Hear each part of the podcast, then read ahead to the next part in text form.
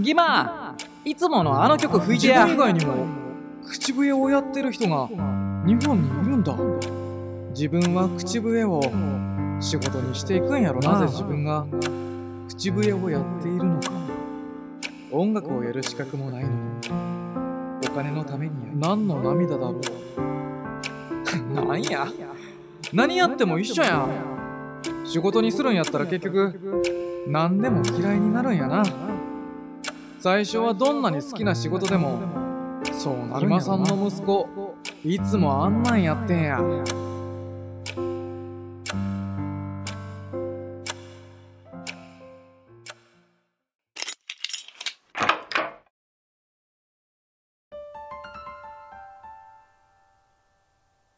義馬匠エピソード1兄の口から笛の音。衝撃からのドハマりで禁断症状時代。僕の家は5人家族。両親と兄が2人いて僕は男3人兄弟の末っ子。兄弟の中では一番弱かった。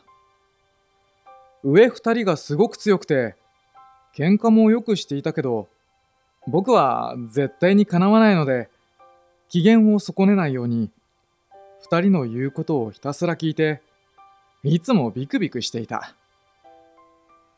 小学校3年生くらいの時だったが一番上の兄が何の気なしに口笛を吹いているのを聞いた。僕はその時まで口笛の存在を知らなかった。初めて口から出る笛の音を聞いてものすごく驚いたのを覚えている。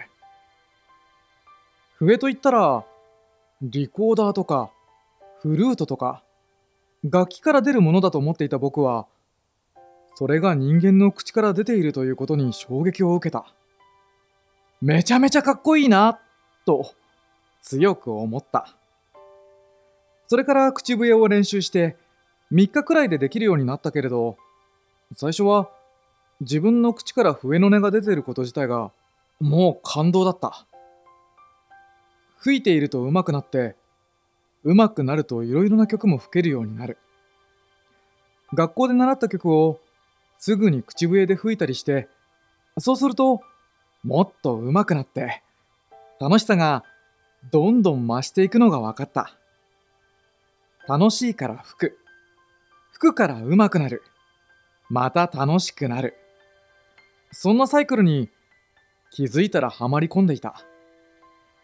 そうなってくるともう楽しいという領域は通り越えてしまう。最初は自分にとって口笛はゲームみたいなものだった。それがだんだんと変わってきたのは小学校の45年生くらい。今度は口笛を吹いていないと辛いというかストレスが溜まるようになってることに気づいた。口笛を始めて1年経ったくらいの頃でまるでヘビースモーカーが禁煙したことで激しく禁断症状を起こすかのようだった。授業中は口笛を吹いたらダメ。というのは分かっているけれどあの45分くらいがとにかく苦痛だった。口笛が吹けないことが辛くて仕方なくてチャイムが鳴ると同時に吹き始める毎日だった。口笛一色と言ってもいいくらいで家族にも「うるさい!」と怒られてばかりだったけどやめられなかった。エピソード2先生の手紙は晴天の霹靂？全日本。そして世界へ。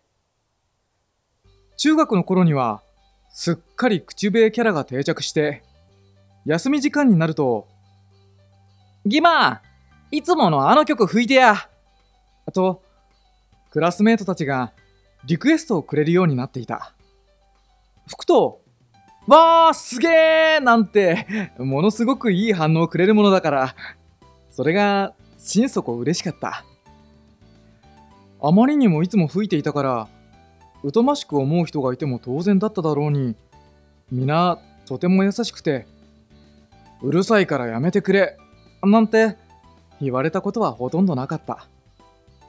本当に土下座したいくらいみんなには感謝している。口笛を始めてから換算した吹奏時間というのは誇張じゃなく僕が地球で一番吹いている自信がある。中学になってさらに加速した感じだった。中学生なんていう思春期真っ只中では流行りの曲含め音楽というものに結構敏感になって音楽自体ももっと好きになる。それもあったか友達にはたくさん口笛を聞いてもらっていたが同時に口笛で人を喜ばせるということに自分で生きがいを感じるようにもなっていた。高校生になってもそれは変わらなかった。ただ別に口笛で何かできるともやろうとも思っていなかったし自分の口笛は一生趣味で終わるんやろうななんて思っていた。しかしそれは突然やってきた。高校3年生のある時中学校の時の先生から手紙が来た。日本で初めて口笛のコンクールが開催されるから、ギマくん口笛好きやったから、ぜひ出てほしいです。と書かれていた。それを読んだ僕は、こんなんあるんやと内心飛び上がっていた。それまで口笛は自分の周りでやっている人は誰もいなかったし、本当に僕一人の世界としてやってきていた。だからコンクールがあるということよりも自分以外にも口笛をやってる人が日本にいるんだ。というのが単純に嬉しくて。自分の目で確かめたくてすぐにその全日本コンクールへの出場を決めた。コンクールは手紙をもらった時点から23ヶ月後くらいの開催だったのでとにかく速攻で練習を始めた。昔習っていたピアノの先生のところに行って相談をして曲を決めそれから怒涛の練習を重ねてコンクールに出た。1位2位入賞者は翌年アメリカで行われる国際大会に出場できる資格をもらうことができるこのコンクール。僕は2位入賞を果たした。世界といってもほぼアメリカ国内の各地から集まるという感じではあるが、それでも日本よりずっと歩みも長く、世界大会は僕が出る時点でもう34回目の開催だった。アメリカ、世界大会となると何かこう、もし世界大会で優勝できたら口笛で何かやっていってもいいのかもな。という何かじわじわと湧き上がってくるものがあった。世界大会というのは年齢で分けられていて10代の部と20歳以降の部の2つがあった。僕は19歳だったので10代の部に出場。そこでなんと優勝してしまったわけである。日本のコンクールで1位だったのは30歳くらいの方でアメリカでは部門が違って20歳以降の部に出場され残念ながら結果にはつながらなかった。レベル的には20歳以降の部の方が高かったとは思うので僕はそういう意味でかなりラッキーだった。エピソード3口笛に挫折。仕掛けたその先に自分の内側から湧き上がってきた思い。国際大会で優勝したのがきっかけで、帰国後、メディアなどに出させてもらう機会がどっと増えた。もう、一週間のうちに半分以上何かしら、取材なりテレビなりの予定が立て込むという状況。縁が縁を呼び、次々と仕事につながっていく。まだ大学には在籍していて、授業もある時期だったが、大学はいつでも行ける。取材とかテレビとか、そういう仕事は全部今しか受けられないのではないかな。と、そう思って全く大学には行かなかった。演奏や取材を優先して、結果3回留年して休学もして、大学を卒業するのに6年半かかった。なんとか卒業したという感じで、そして就活もしなかった。自分は口笛を仕事にしていくんやろな、という思いがじんわり自分の中にはあった。就活をするより、そう考える方が自分の中で自然だった。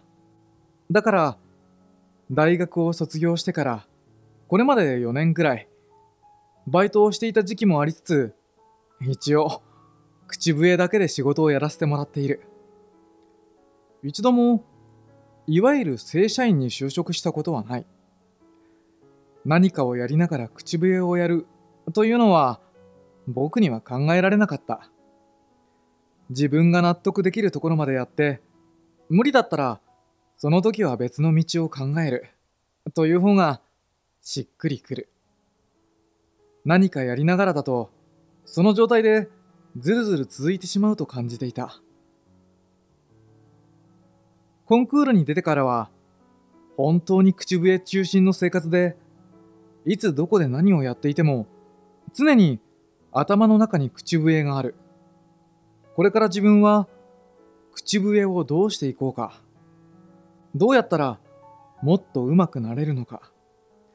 そのことばかり考えて、もう口笛というものが僕自身になってしまった。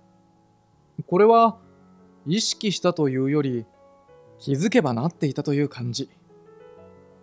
ただ、そうなると、わからなくなる瞬間が現れ出す。なぜ自分が口笛をやっているのかを。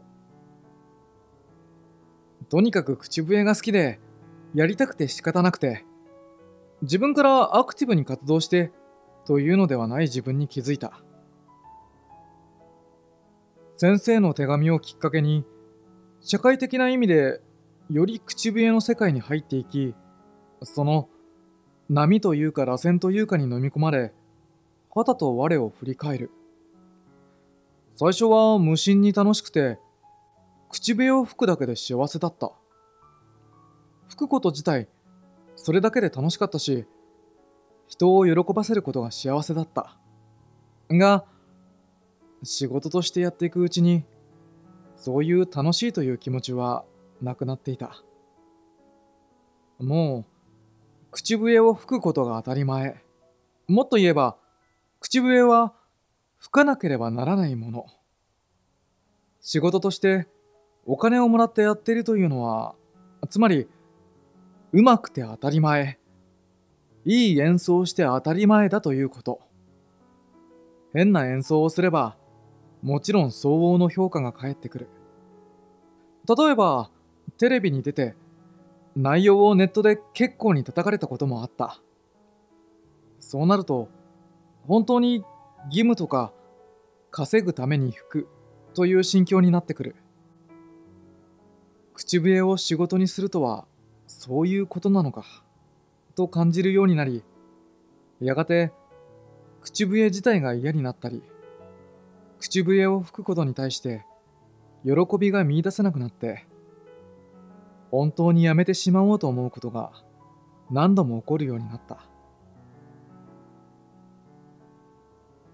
毎回同じ曲をずっと永遠と練習し続けて、それでいて、うまく吹けて当たり前というのが連綿と続いていく。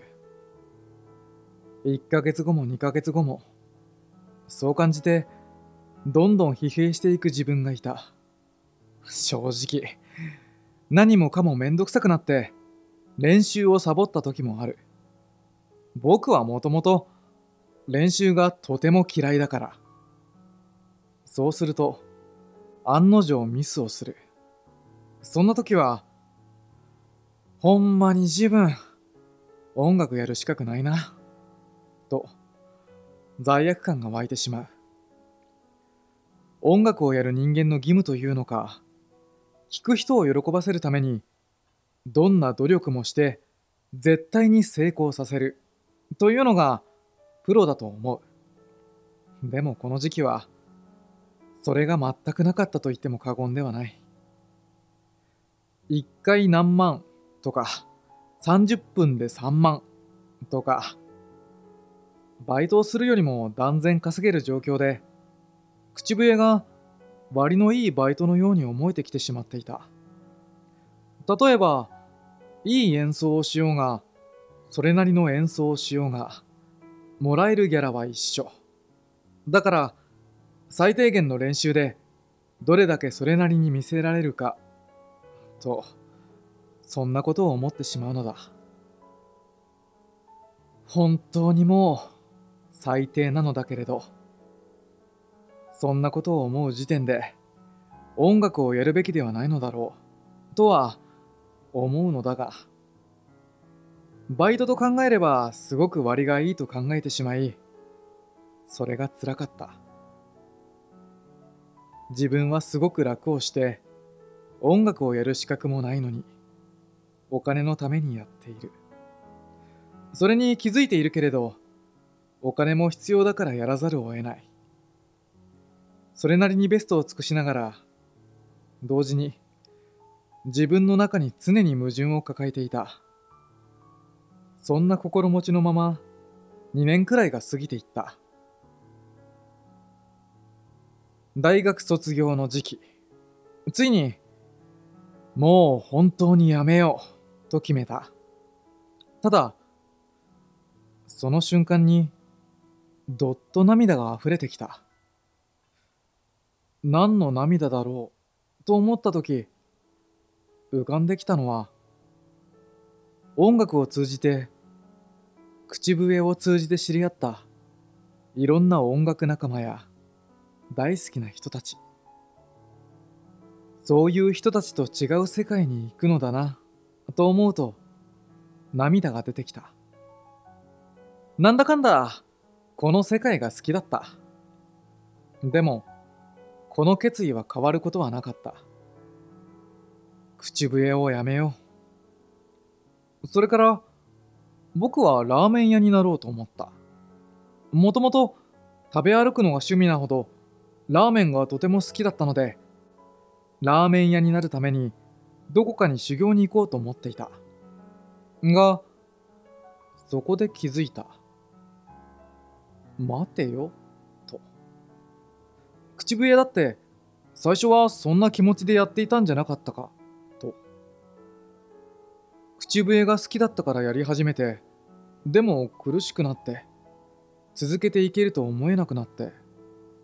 じゃあ、ラーメンが好きだから、今度はラーメンをやろうとなって。でも、結局は同じことになるのではないか。口笛も、最初は死ぬほど好きだった。でも、仕事、義務となって、あまり好きではなくなった。ラーメンも、もし自分が店を持ったとして、毎日ラーメンを作りまくり、ラーメンで絶対食べていかなくてはいけない。もしかしたら借金を抱えるかもしれないという状況になったとしたら、多分そうなったら、結局、今と全く同じこと。つまり、ラーメンが絶対に嫌になる。そう思った時に、なんや？何やっても一緒やん。仕事にするんやったら結局、何でも嫌いになるんやな。最初はどんなに好きな仕事でも、そうなるんやろな。という考えに至った。何をしても一緒ならば、じゃあどうしようと思った時に改めて、口笛だけは違うのだと気づいた。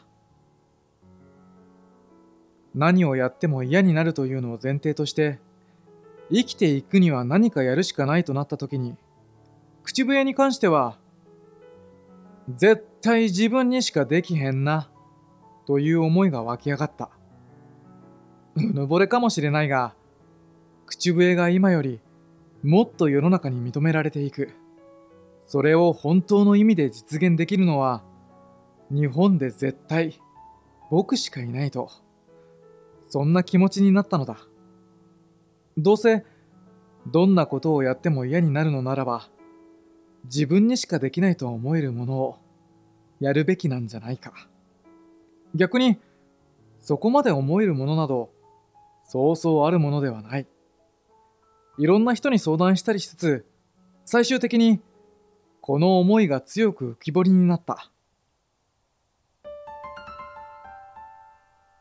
エピソード4自分流で進んだる。そして、自分自身が夢になる。未来へ。少し話を戻して、世界大会から帰ってきてしばらくは、優勝を収めたことに有頂天になっていた。自分の口笛はなんてうまいのだろう。もう、これ以上うまくなれないのではないか、と思うほどに。自己陶酔状態だった。そんな中、プロのミュージシャンや音大生と一緒に演奏してほしいという依頼があり、仕事を受けたのだけれど、僕は全然ついていけなかった。口笛という狭い世界で優勝して調子に乗っていた僕は音楽というもっと広い意味で捉えた上ではなんてことはない。ちっぽけな存在だったのだ。全くついていけない自分がとてつもなく悔しかった。その時心底口笛をただの口笛という世界観で終わらせたくない。一つの立派な音楽として、ピアノやバイオリンと同じ土俵、同じ立ち位置、同じ舞台で勝負していけるようなものにしたい、という気持ちが、はっきりと輪郭を持った。口笛でここまでやれたらすごいよね、という評価ではなく、ピアノっていいよね、と同じように、口笛っていいよね。と、人が感覚するように。一つの楽器として聴いてもらえるようになりたい。きっと、僕だけではなく、口笛をやっているすべての人が思っているだろう。今はまだまだでも、本当にそう感じてもらえるようになりたい。ただ、これを根底に強く持ちつつも、口笛を吹くことを仕事として捉えすぎたことで苦しくなっていた時期を超えた今はまた少し違う姿勢で口笛に向き合っている。僕はあまりにも多くの人にお世話になっている。変わらずにずっと応援してくれている人が本当にたくさんいる。その人たちに恩返しができたらと思っている。ただ、別に何かをあげるということではなくて、僕がその人の夢なり、誇りになって、僕との出会い、縁がつながっていることを良かったと思ってもらいたい。もちろん、その人のためには何でもするつもりだ。きっと、ギマさんの息子、いつもあんなんやってんや。と、後ろ指さしてくる人も絶対にいるはず。だから、家族も含めて、無償で応援し続けてくれている人たちに、有名になって恩返しをしたい。本当に、心から。これが僕、義馬匠のキーページ。